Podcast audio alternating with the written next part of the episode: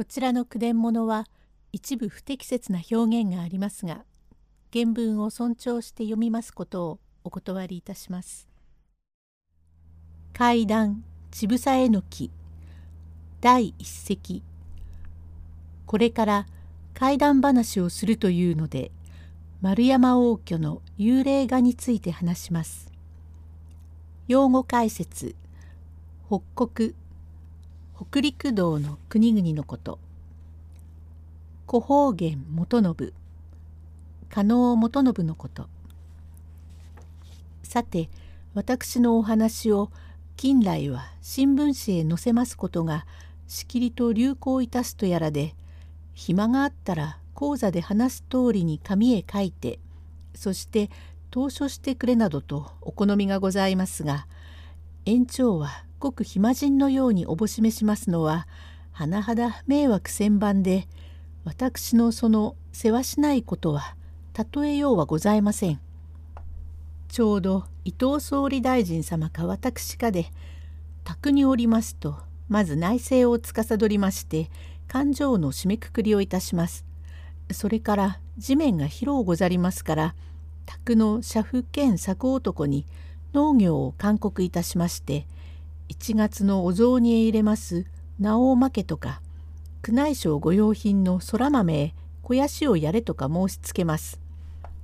それをしまいますと書斎へこもりまして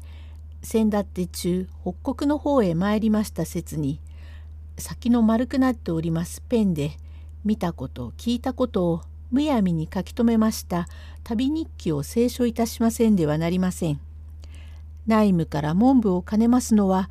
なかなか昨日揉めることでとこういたしますうちに午後5時をちんちんと打ちますから「それお供ぞろいだ。お馬車の支度をしろ」というのでこれから女官が出てまいって洋服に召し替える。洋食か何かを召し上がってすぐにお馬車じゃなかった。人力車でお役所何余生ご出頭なさるというなかなかお忙しいご身分でいらせられますから当初なんぞ書いておる暇はありませんとお断りを申したらそれではこれまでの通りに話して聞かせるがよいとやっぱり可にしてくださいませんでまた交渉を取られましていよいよ爪印と決まり今晩から迷子を読み続きますようなことになりました。園長の話は決まっているぜ。なんぞというと階段階段とお化けなんどをやたらに出してごまかしやがるが何化け物なんどがあるものか。ありゃ嘘っぱちだ。まるで寝なし草だ。なんかとおけなしをなさいますが決して幽霊や化け物だってないとは申されません。今晩より引き続きましてご機嫌を伺います階段渋沢えのきと申しますお話は江戸名所図絵にも出ておりますが高田砂利場村の大京山南蔵院という真言宗のお寺の天井へ目竜お竜を墨絵で描きました菱川重信という人のお話でこの重信はお竜だけをかの天井へ描きまして非業な最後を遂げてついに望みを果たしませんから死にましてから幽霊が書きかけましたメリューをまた書いたと申すことで末には赤塚村の乳房えのきの前で七つになります重信の忘れがたみ真世太郎が父の敵を討ちますというすごいお話でございますが何家業でも人に名人だ上手だと言われますほどな人はそのいたしますことにも魂精神が入ると申しますことでとりわけまして絵師などは書いたものに魂が入ったということはまま聞きますところで古方言元信の描きました馬は夜な夜な抜け出しまして萩を食べたの彼が精神を込めて書いた竜は水を飲みに出かけたなどと古来から言い伝えますがそのうちでも丸山派という一派を広めました丸山王居などという人は名人でございますがこの王居先生が普段飲みにおいでなさる京都のあるところに料理屋がございましたがこのうちは老人夫婦に娘が一人あるというごく真面目にうまいものばかりを食わせる随分流行り店でござりましたが物には清水があるもので近頃はさっぱりと客がない。大居先生は大人でございますから流行り流行らないなどには頓着なさいませんで今日は何かうまいものがあるかのう一杯つけてくれろなんかとおいでになります。さびれましたもんですからうちの不審や繕いもろくろくにいたしませんから根だが腐ってうちへ相対曲がりが出て襖や障子の開けたてが思うようでない。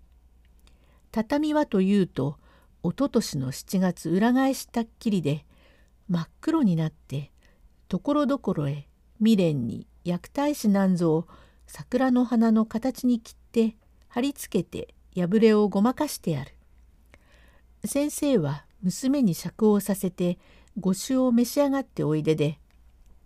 下から上がってまいりました主は手をつきまして「先生様毎度ごひいきにおいでくださいましてありがとうございます。こんなむさいところへ。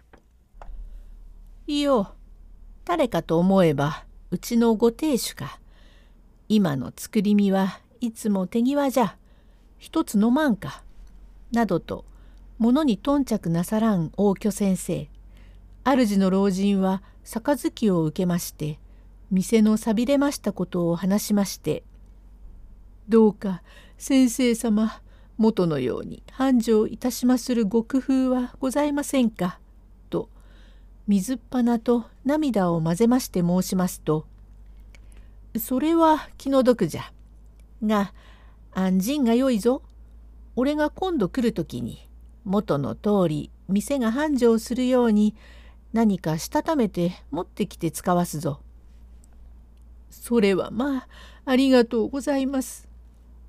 今度参る時にきっと持ってくるぞ。と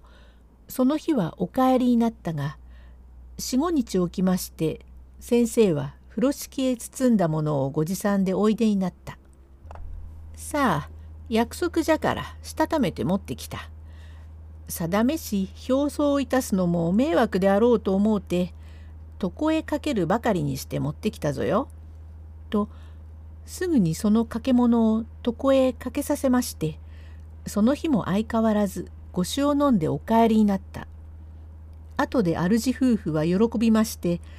どんなものを描いてくだすったかと九段の軸の絵を見ますと幅の広い絹地へ二十歳か十九ばかりな美人が闇あげくと見えまして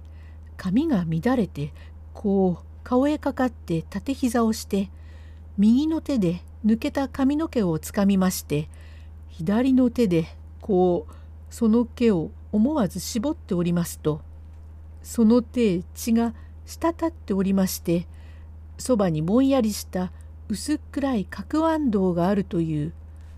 このそばに座っておる美しいからいかにもすごい